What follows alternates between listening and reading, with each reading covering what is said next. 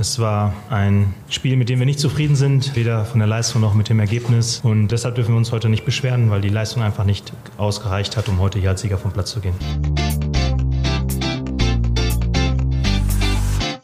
BVB Kompakt. Dein tägliches Update immer um 5.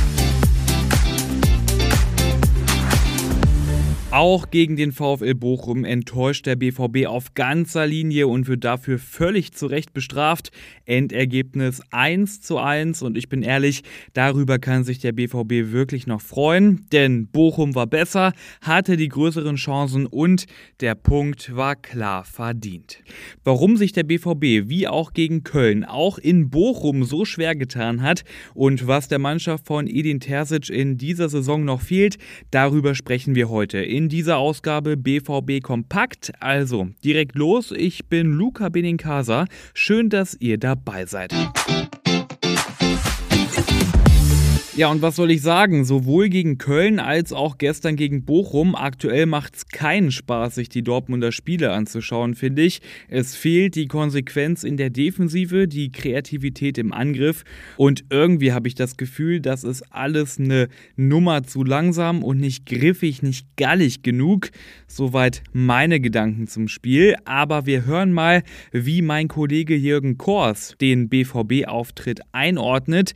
Der war nämlich gegen Bochum Bochum noch näher dran als ich. Im Spiel mit dem Ball gefällt mir überhaupt nicht die Positionierung, da ist kein Spielfluss, da stimmen die Abstände nicht, da sind die Laufwege nicht klar und im Spiel gegen den Ball fehlt es tatsächlich an Aggressivität, äh, an, an Zweikampfverhalten und äh, ja, diese Ruhe, diese Klarheit in den eigenen Aktionen, die habe ich heute eigentlich in den 90 Minuten von Schwarz-Gelb überhaupt nicht gesehen. Ja, und was denkt ihr zum Dortmunder Auftritt gegen Bochum? Schreibt uns eure Meinung, wir freuen uns darüber sehr. Gern per Sprachnachricht, wenn ihr mögt, auf Twitter bzw. X oder auch auf Instagram unter rnbvb.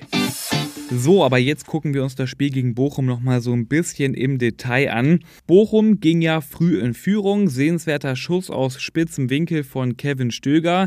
Tja, und schon nach 13 Minuten hat der VfL da geführt und man muss sagen, so richtig weggesteckt hat der BVB das nicht. Erst in der zweiten Halbzeit kam Dortmund dann zum Ausgleich. Daniel Mahlen war es nach Vorlage von Julian Brandt in Minute 56. Aber das große Aufbäumen, das Drängen auf auf den Siegtreffer. Das hat dann komplett gefehlt. Im Gegenteil, Dortmund hatte Glück. Nur durch Superparaden von Gregor Kobel hat der BVB das Spiel nicht doch noch verloren. Edin Terzic, der hatte wie auch schon nach dem Spiel gegen Köln eine Menge zu kritisieren, völlig zu Recht. Besonders gestört hat ihn, wie seine Spieler die Zweikämpfe geführt bzw. verloren haben. Dazu kommt halt einfach, dass wir wussten, es gibt viele Zweikämpfe. Und wenn du dann nicht die Bereitschaft hast, alles in diese 50-50 Zweikämpfe rein reinzuwerfen, um aus 50, 50, 60, 40 zu machen oder 70, 30, dann wird es offen bleiben. Und so war es dann offen in der ersten Halbzeit, so wurde es dann nochmal offen in den letzten 15 Minuten und damit sind wir nicht einverstanden, nicht zufrieden und daraus wollen wir schleunigst lernen. Nächste Chance dazu hat der BVB nächste Woche. Am Freitag geht es gegen Aufsteiger Heidenheim und ich sage es ganz frei raus, ihr stimmt mir da sicherlich zu, drei Punkte sind da Pflicht. Aber abgehakt ist das Spiel gegen Bochum noch längst nicht. Wahrscheinlich weder bei Edin Terzic und auf keinen Fall bei uns. Auf ruhrnachrichten.de findet ihr mehrere lesenswerte Artikel zum Spiel. Einmal die Einzelkritik und auch einen Kommentar von meinem Kollegen Dirk Krampe zum Spiel gegen Bochum. Alle Artikel, die findet ihr in den Show Notes. Und dann gibt es noch schnell den Ergebnisdienst aus Liga 3, denn Dortmunds Zweiter hat gegen Dynamo Dresden gespielt und mit 2 zu 0 verloren. Gegner Dresden, der hat vor allem in der ersten Halbzeit richtig gut gespielt. Nicht umsonst ein Kandidat um den Aufstieg. Ganz früh im Spiel die Dresdner Führung.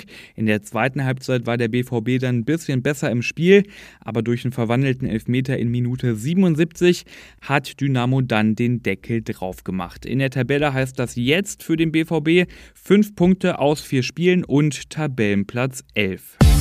Und das war's mit dieser Ausgabe BVB Kompakt. Ich empfehle euch wie immer hinten raus noch sehr gern unser BVB Plus Abo. Damit habt ihr Zugriff auf alle Artikel, alle Videos und alle Fotostrecken. Alles in allem in Sachen Schwarz-Gelb seid ihr damit immer bestens informiert. Gerade gibt's das Abo im Angebot, drei Monate für nur drei Euro. Den Link findet ihr natürlich in den Show Notes. Lasst auch gerne Bewertung da und folgt dem Podcast in eurer App, denn so verpasst ihr keine Episode mehr. Ich bin Luca Benincasa und morgen früh wieder da für euch.